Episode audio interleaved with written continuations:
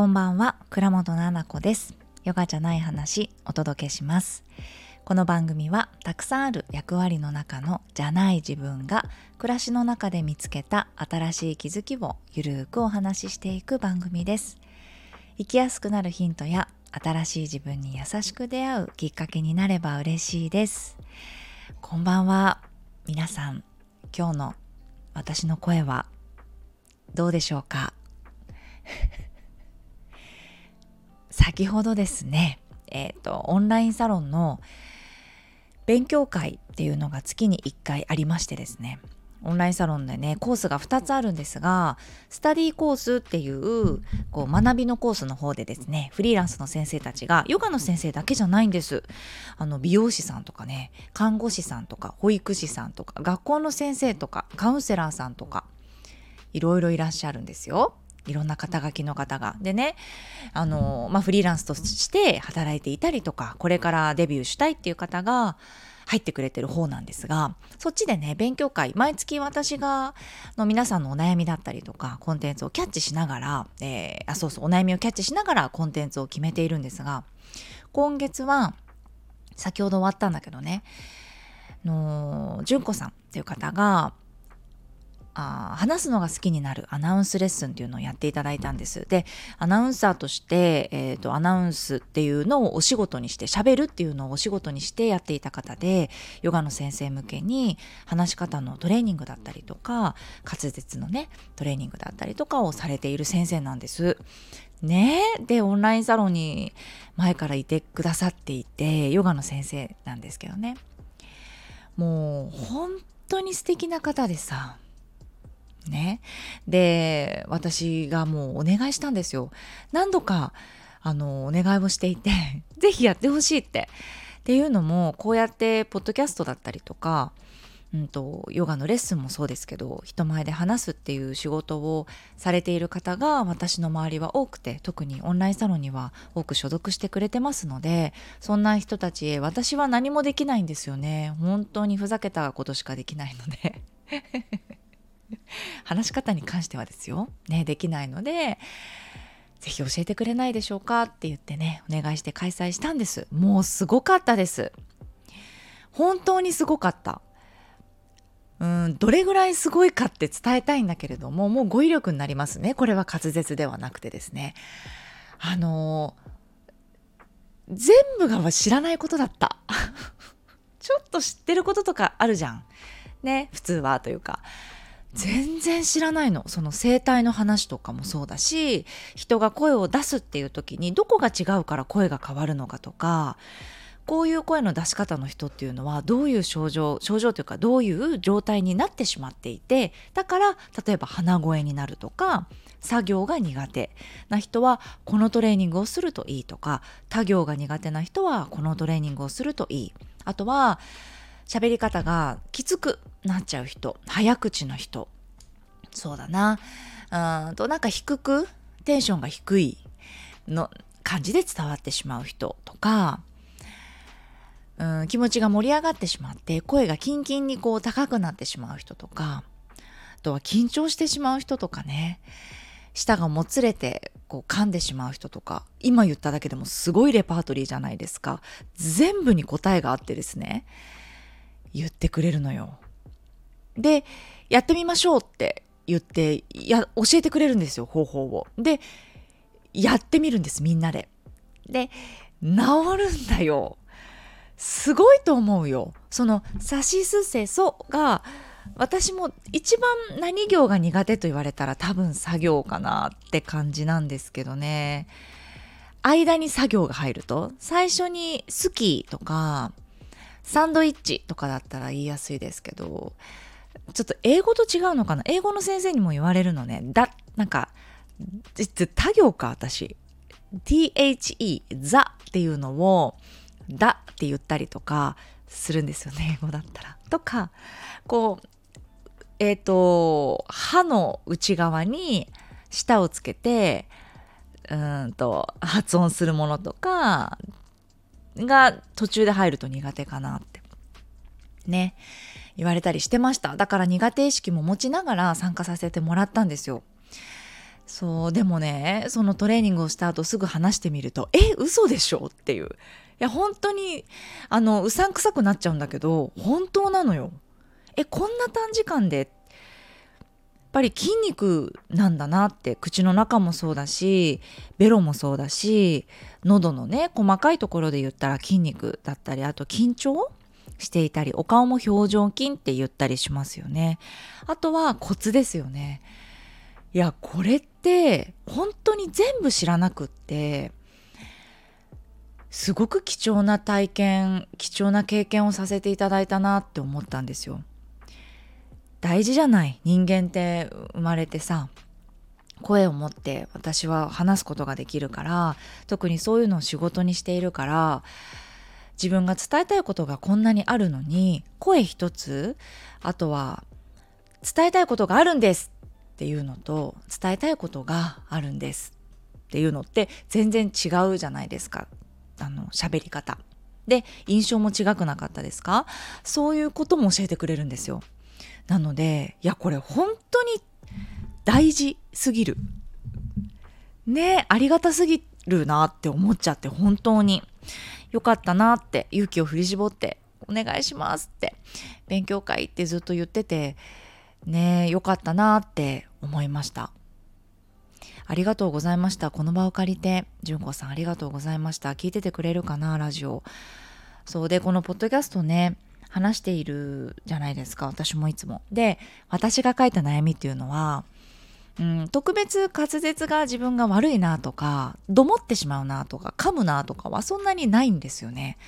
なんだけどなんか喋る時にこう喉にかけなんか引っ掛けてなんか喋るっていうか今みたいにうっぐって言ってから喋るみたいなところがあるかなって思ってたんです。そしたら「えないですそれは」って言ってくださっていてよかったなって。自分がこう癖かな聞きにくいかなって思っていたところがあったので「いやないですよ」って。聞きにくいと思ったことはないですよって言ってくださったのすごく安心したし自分で普段から心がけてること私昔からこういう喋り方ではないのでもちろんネイリストの時にねお客様と喋る時っていうのはこういう話し方をしていないんですよね。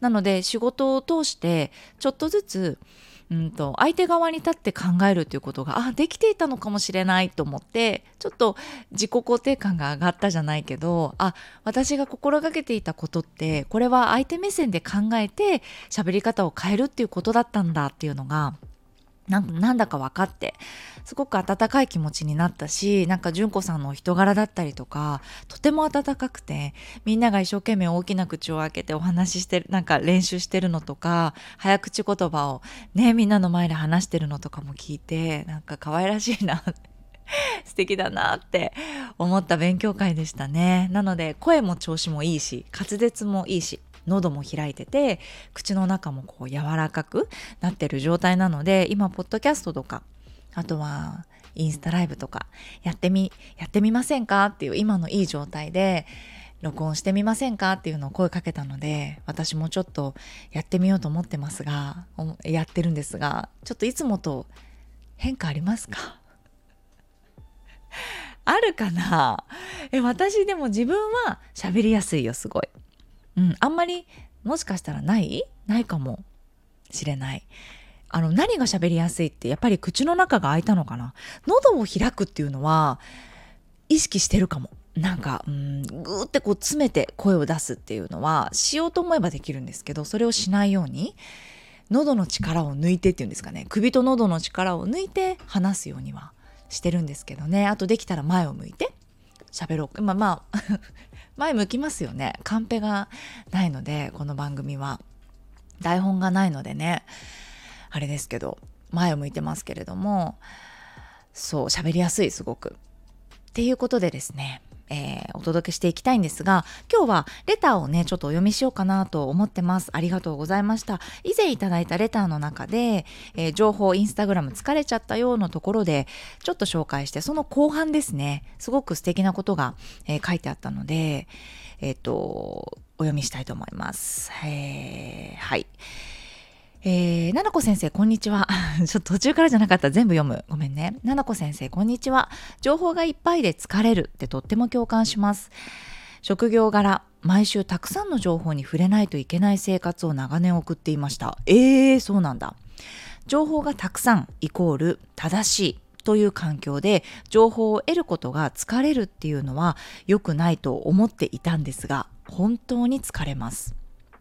今は産休中なのでそのような環境下ではなく自分のタイミングで情報を取りに行ったりシャットダウンできたりするので情報とうまく付き合って、えー、いけてるかなと思いますがそれでもニュースを見すぎていたりインスタを見すぎたりすると本当に疲れちゃいますね。そして少し前情報と子供への伝え方について、えー、ある出来事があったので共有させてください。おもちゃや絵本など子供が欲しいものを選んでいいよという時パパがたくさんの情報を子供に伝えていました。子供はこれって一旦決めたのにでもこっちはこれができるよ本当にいいのっていうので子供は迷ってどうしようどうしようと困っていました。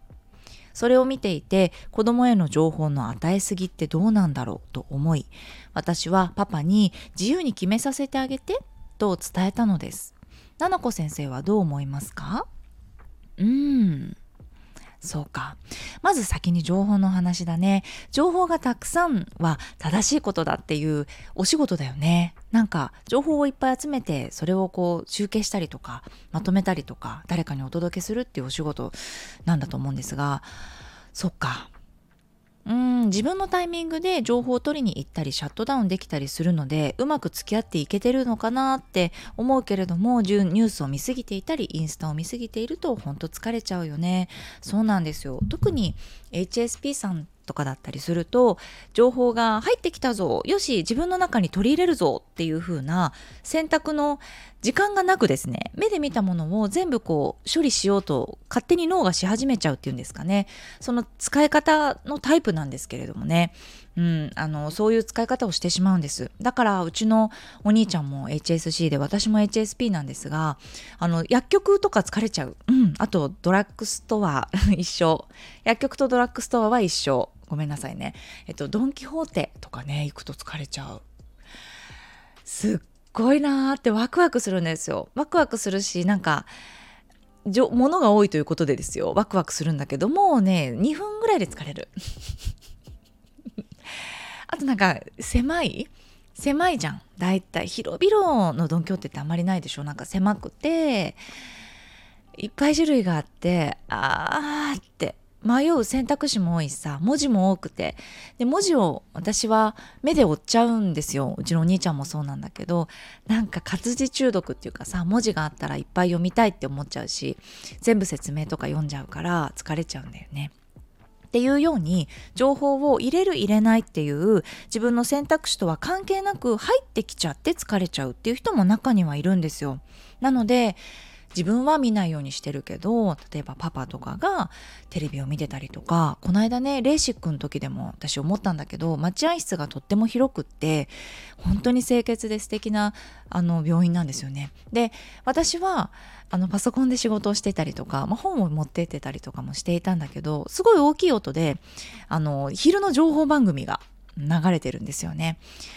土日だったんでうんと知らない番組だったんですけど ヒルナンデスとかだったら知ってたんだけど、知らない番組だったけど、やっぱり、あの、チャリーンとかさ、シャキーンとかさ、言って、なんとみたいな。全員がみたいな。驚きのみたいななったりするじゃないですか。そうなったりすると、え？とか言って一回こう見ちゃったりとかするんですよね。で、アイドルが一生懸命カツ丼食べてたりとかさ、するわけですよ。うん。なんか、情報が多いなってああちょっとうるさいなって思ったりしました。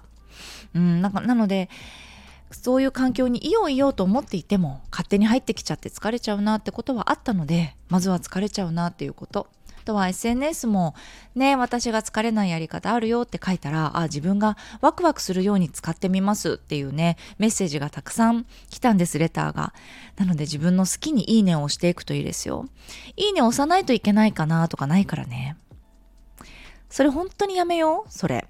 なんかフォローされたからした方がいいかなとか。え、そんなルールあった？教えてもらったことある？誰かにそれ。私は誰にも教えてもらってないし、なんかそんなインスタグラム上の礼儀とかってさ、誹謗中傷しないとかさ、相手に失礼な行動しないっていうことだけでさ、したくもない人フォローするってことはどういうことかっていうと自分の世界に入れるってことなんですよねその人を。えフォローってそういうことじゃない？そもそもみんなもともとのさ理由に立ち返ろう？フォローしたくない人はしなくていいと思うんだけどねどう？これ。新しいインスタグラムのルールだと思うんですが心を守る。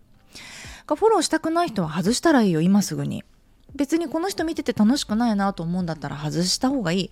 であの好きなさカピパラとかさ好きなさモフモフの動物とかさ可愛いモデルさんとかさかっこいい俳優さんとかさおしゃれなね人とかさ見ていきたいなっていう可愛いインテリアいっぱい載せてくれてる人とかさなんかお料理のものとかねお花の情報載せてくれてる人私よくフォローしてんの。本本を紹介してくれてる人とかねフォローしたりしてる。うん。だからそうやって選んでいっていいんだと思うんだよ。全ての選択肢っていうのはみんな自分が持っててうん、選んでいいものなんですよ。自分が見る人見ない人っていうのは選んでいいの。だって礼儀だなって言ってボタンを押したら毎日その人の世界観を見ることになりますよ。意図してなくて開いたらですよ。それも情報一つじゃない？疲れる要素の一つなんですよ。だから自分がどうしたら疲れないか心地いい生活を目からもね送れるかっていうのを真剣に考えていいと思いますよ。ね、っていうことで次の話題はそう子供への伝え方ね情報の多さってことだけどパパも可愛いね。これでもこれはこっちができるよとかって言ったんだおもちゃとか絵本ね。これでもさあれじゃない？いろんな理由があるんだと思うんですよきっと。そうやってなんか冷静にちょっと見ていきたいなっていうふうに私は思うけどパパも可愛いなと思ったのが悪気はないよね。子供のこと大好きなんだなって思う。なんか子供にいいものをさ与えたいんだよね。子供が選んだけどパパはさこっちのが魅力的って思ったんでしょ？きっと子供が持ってるものが一番パパがパパが魅力的って思うものと子供がチョイスしたものが魅力的って思うものだったらいいね買おうってなると思うんですよ。でもパパもちゃんと選んだんだね一緒に。っていうふうに思いますよ。あパパも子供目線で俺が子供だったらこれもできるしこれもできるし一石二鳥だからえこっちのおもちゃにするなみたいなふうに思ったんだよね。で大好きな息子ちゃんに勧めてあげたっていう意味で可愛いなって思ったまず。うん、だけどママからねこうやって外から見てるとママはね冷静だったねすごい素敵なお母さんだなと思った。見てるといやいやパパいいじゃないって。この子がこれ選んだからこれにしようって。確かにあまりに子供がまだ自分の意思がさはっきりとこう言葉にできないとか自分がこれが好きっていう理由ってあんまり分かんなかったりしない？僕がアンパンマンが好きな理由は？とかって3歳の子が多分言わないと思うんですよね。なんかなんか可愛いとか。音楽がノリがいいみたいなパウパトロールとかわかんないけどさ。あのあんじゃない？そうそのぐらいじゃん好きみたいな好きに理由がないみたいな直感で本当に動物的なところで選んでると思うんだけどさ。なんか全員可愛いなって思っちゃったけどねこれ。そうあんまりちっちゃいとそういうふうに理論的に説明したとしてもわからないからもしかしたら迷っちゃうかもね。そっか。でもこれは別にそこまで悪いことじゃないのかなって思うよ。誘導してない気はする。どうなんだろう。これ誘導してたら、うん、あんまり良くないかなと思ったりするよ。なんか子供がこれって言ったのに、えー、でもそれよりこっちの方が良くない？みたいな。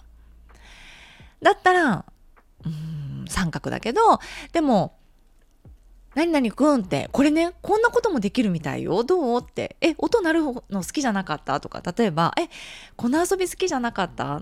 これはこっちができるみたいだよって、その情報を子供がキャッチできてなかったものを大人がキャッチしていて教えてあげる。説明が書が読めなくてよくこのおもちゃのことが分かってなくってこっちもいいんじゃないって言ってあげる分には情報の多さを子供に与えてしまっていてムムムとは思わなくていいかもしれないね。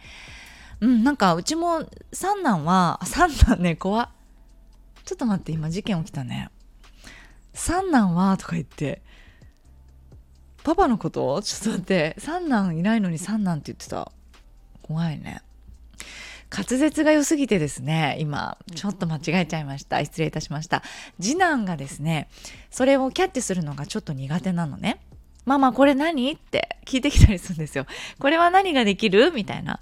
これはどう？みたいな聞いてきて一緒に見たあこれはこれができるみたいよ。とか。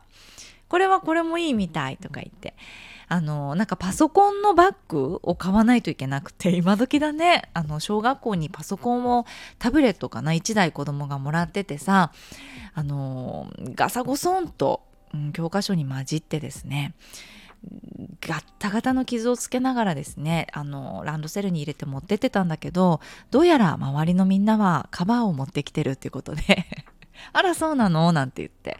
私もねすごいそういうところが本当にズボラなので気にしてなかったの。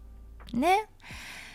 そしたらみんな持ってるからなんか先生に聞いたらあった方がいいかもね。って優しいよね先生言ってくれたっていうか。じゃあ買いに行こうってなった時にいろんな種類がやっぱり出てるじゃない？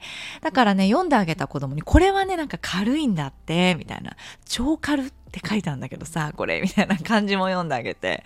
最初選んだんですよ。これって選んだのブルーのやつ。でもすごいいっぱい入るんだったのそれは。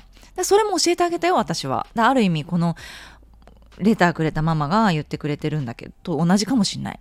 パパがやってたことと一緒かもしれないんだけどえこれね？ってなんかねペンも入るみたいでなんかタブレットペン？みたいなのが入って充電器とかも入るようになってるみたいよ。ってあなたが選んだものは。でもこっちは超軽って言ってなんかパソコンだけ入れ入れればいいみたいって。でこっちはみたいな。なんかこうこうこうでこういう機能があるみたいよとか言ってなんか立つみたいみたいな。でもあなたのさ立つじゃんみたいな。そのパソコンの形になっててキーボードがあるみたいだからこれじゃなくていいよねみたいな。そうだねとか言って次男が。でこっちは充電器が入る。あなたどう充電器ここに入れたいみたいな。入れたくないみたいな。あ入れたくないだったらもしかしたらブルーの選んだけどこっちののがいいかもよって軽いね傷がつかないだけの方がほら持ってごらんみたいな。言ったらうん、なんかそれって一緒に選んであげてる？子供が選びやすいようにしてあげる情報を与えるあくまで子供チョイスするのは子供だけどそのチョイスするために何て言うかな選びやすい情報をで子供がわからないキャッチできてない情報だったら教えてあげた方がいいじゃないですか。うん、だからわかんないよ。直感で選べるそのパウパトロールグッズだったら子供に選ばせるかもしれないし私もポケモンカードなんかはもう全く何が書いてあるのかわからないので完全に子供が選ぶ。こっちの方がいいんじゃないのっていう意見は一つもないのでその場合はもう何が何と言おうと子供が全部選ぶっていうのはもうね今の年で選ぶおもちゃほとんどわかんないんでしてますけれどもね。まだお母さんたちが入っていけるような年齢絵本とかおもちゃ一緒に選んであげるのでは情報の与えすぎが悪いとは思わないむしろこれが情報の与えすぎなのかどうかっていうところにまずはクエスチョンですね私は。あの与えた方がいい情報なのかどうかっていうのはちょっと硬い頭になっちゃうけどさつどつど見ていったらいいのかなと思うよ。絵本はさなんかパななんて言うんだっけそういうの。ジャケ買いみたいなパケ買いみたいなさ言うじゃんよく。な何で言うのそれ。え雑誌とか？本とか？ね。中見ないでタイトルで買うとかさ、うん、あとはレコードとかさごめんなさい時代古い？ちょっとレコードとかをさこうやって選んでる時にさよく言ってたよねジャケ買いとかパケ買いとかって言わなかった？とかあと何なの？何で言う？なんかあるじゃんそういうの。ねいいかわかんないけどパッケージ可愛かったから買いましたみたいなフェイスマスクとか私たまにやったりするけどそれこそドン・キホーテでなんか良さそうみたいな感じで買うとか。ね。そういうのだったらそれこそ情報を与えないで楽しそうに選んでるんだったらうんいいんじゃないっていう風にやってあげてもいいかもね。でもね男の人って解決してあげたいんだよね。助けてあげたいんだよ。うん、なんか解決っていうのがまず頭の大きなところであるようでこれもパートナーシップのねレイナさんから学んだことなんですけど今ね私のインスタグラムで、えっと、最新のライブ動画があのこのスタンド FM でまだ話してくれたらあの梅干しの種をですね奥歯で一発でこう噛むっていうことができるあの福岡のね後半後編の旅後編に出てきたあのベビーマッサージの赤ちゃん役もねやってくれようとしてるレイナさんですね。が教えてくれたんだけど男性って解決したい生き物なんですって言ってくれたの。だからじゃない？ねなんか息子が困っているみたいな。選んでいる。だとしたらこっちはこれができるぞ。みたいな。まだ子供ちっちゃいからあどうしよう。選ぶのが2個から8個になっちゃった。みたいな。可愛いいね。そしたらパパもさパパにも言ってあげるといいね。うんなんか今みたいなことをやんわりさ伝えてあげてもいいかもしれないね。うん。なんかパパもさわからないこともあると思うし私も今えっ、ー、と新しいインスタグラムのた、えー、昨日、新しい方の投稿か。そっか、これ金曜日に配信するからね。パパにもね、パパともそういう違いがあります。子育てというか、子供に対しての声かけとか、えっと、子供に対してこれがいいんじゃないのかって思うことって、やっぱり夫婦で違ったりもしていて、パパがね、おいって、お前らまたそれ、100回ぐらい言われてんぞママにまた同じこと言われてんのか？っって言ったんですよ子供に。笑いながらですねその時は軽いニュアンスで言ってたんですよ。その時に「あのねパパ」って「ママはね1,000回ぐらい言うから悪いけど聞いといてもらっていい?」って「えー、みたいな「えー、みたいな感じだってなぜかというとねってあのお味噌汁は飲みなさいって言われてたよなそういえば俺もって。言ってたでしょ？ってお姑さんにパパのお母さんにお味噌汁飲んできなさいって言われてたんだって高校生とか中学生の時に。すごい気持ちがわかるのよ。なんかお味噌汁ってさすごい良くない？軽急に。ちょっと待って。ちょっとなギャルのお母さんみたいな急に出てきちゃったけどお味噌汁ってマジで良くない？なんか味噌ってマジですごいしなんか野菜とかも入ってるし本当にめっちゃ入ってるし ギャルみたいに言っちゃったけど。あえてね。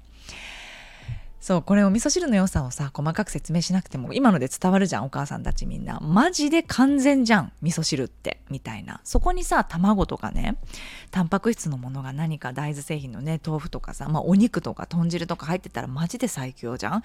だったらさこれだけでも飲んでってくれって気持ちすごいわかるじゃん。だから私本当に可愛いなと思って。あのお母さん優しいなってそういう風に育ててくれてたんだな。ありがとうって旦那さんのことって思ったわけですよ。で旦那さんも味噌汁は体にいいからなっていうのがわかるわけでしょ？それを毎日言われてたら。ね。なんかパンには溢れるぐらいマーガリンをもう溢れる真っ白になるまで塗りなさいって毎日言われてたらさきっとそれがいいと思ってさマーガリンってほとんど食べちゃダメじゃん？なんだけどさあのそれを言われていたらさすごい不健康な体になってたかもしれないじゃん。だからそういうことよって大人になってからそっかそっかお靴は揃えないととか肘はついたらお行儀悪いよねとかあのお口は閉じて噛むとかさそういうのとかも繰り返しお母さんに言われて耳にタコができるぐらいっていう言葉があるぐらい言われていたことが今愛となって自分の習慣となってできてることってあるじゃないって。そういうことだと思ってるんだって。だからパパは解決したい人だから男性だからね。しかも同じ同性としてなんかもう見てる？2人のことをしっかりした男に育ててみたいな。まずそこも可愛らしいけどさパパのねところであるじゃない？素敵なところじゃない？でもそれはありがとうとパパの担当やいつもやってくれてありがとうと。でもねお母さんの担当ってもしかしたら口うるさく分かるまで言うことかもしんないんだよね？っていうのをパパに言ったのよ。そしたらパパにはない価値観だったけれどもへえそうなんだ。って受け入れてくれたんだよね。そうなのでなんかパパも知らない価値観かもしれないけどその子どもの情報の多さチョイスする時に与える量っていうのがこのパターンだったら教えてあげるっていうことにするのか、うん、何にも言わず子供が選んだものをいいねって言ってやってあげるのかそれは私たち大人の脳だから選べるかもねっていうような話をなんかそうだねその選んでる時にスコーンというよりこう何かのタイミングで言ったりする方がもしかしたらパパって聞きやすかったりもするからそうやって話してあげるといいのかなって思いますよ。で夫婦のね、うんと、価値観の違いっていうところも、まあ、本当にねそのレイナさんがこの間ライブで性生活の話とか、うん、あとはどんな言葉言われたいかなとかっていう話とかも2人でしてるのでパートナーのことについて気になる人がいたら私のインスタグラムからライブちょっと見に来てねください。はいで、ライブの URL 貼っとこうかな。インスタグラム。あ私のインスタグラムの URL を貼っとこうかな。珍しく概要欄に。はい。なのでそこから見てみてください。でね、次回もね、レター実は来ていて、あの、夫婦の話だったりしたんです。うん、なので、ちょっとまた続いて、その価値観の違いだったりとか、パートナーシップみたいなところについてもちょっと話していけたらなと思ったりしてます。はい。長くなっちゃいましたが、ありがとうございました。もう皆さんのレターがさ、私はこうして一日の中で週に2回さ20分とか30分とかね長いこれ一回さこれ教えてほしい。週にさ2回30分のラジオってやっぱ長いかな。10分とか15分のがみんな聞きやすい？長くてさ1回じゃ聞けないかな。止めてる？なんか途中で止めたりすると後々聞けなかったりするのかな。だから1回の家事で聞ける？10分とか15分にまとめた方がいいですか？なんかそれも教えてほしいな。みんなの、あの、聞いてくださってる方たちのね、みんなのお顔はわからないんだけど、今700人ぐらいいるのかな、多分。あの、スタンド FM だけで見ると多分700人ぐらい。で、あとは、あの、スタンド FM のフォローしてくれてない人もいつも聞いてくださってて、そっか、再生回数とかごめんなさい、ちょっと見てないんで、ちょっと分かんない。失礼いたしました。ちょっとわからないんだけれども、そう、お顔が見えなくて残念なんだけどさ、その、どういうふうに思って聞いてくれてるかなっていうのを知りたいんです。なんで、もうちょっと短い方がいいですよ。このまま2、30分で週に2回でいいですよ。30分で週に1回がいいですよ。とか、なんかあったら教えてください。レターで、えー、スタンド FM だったら飛行機マークから簡単にそれのお返事だけでもいいのでよかったら教えてください。はい。で、引き続きレターね、お悩み募集とか、こういったちょっとした疑問みたいな、みんなが日常の中でなんか疑問に思ったことを書いて送ってください。そう。で、今話途中になっちゃったけど、そう週にね、2回とか、私も皆さんのレターからこうやって思考を広げて、自分の中で出てきた問いっていうのは日々日々あるけれどもそうじゃない問いっていうのをみんなから頂いて考えるっていう時間がさすごく私にとっても癒しであるしまたきっとそれは学びだったりとか成長っていうとこにもつながっていたりとかで循環して皆さんの何かのそれこそラジオの最初にね話してること言葉セリフだけれどもなんか生きやすくなるヒントとかなるほどなってっていうこう自分に気づくとか優しく出会うきっかけになったら嬉しいなと思っていてそれを皆さんがこうして叶えてくれてるからレターをいただけることとっても嬉しいと思ってるんです。はいありがとうございます。なので送ってくださいね。はい最後まで聞いていただきありがとうございました。えー、また来週ですね。お会いできたらなと思います。それではおやすみなさい。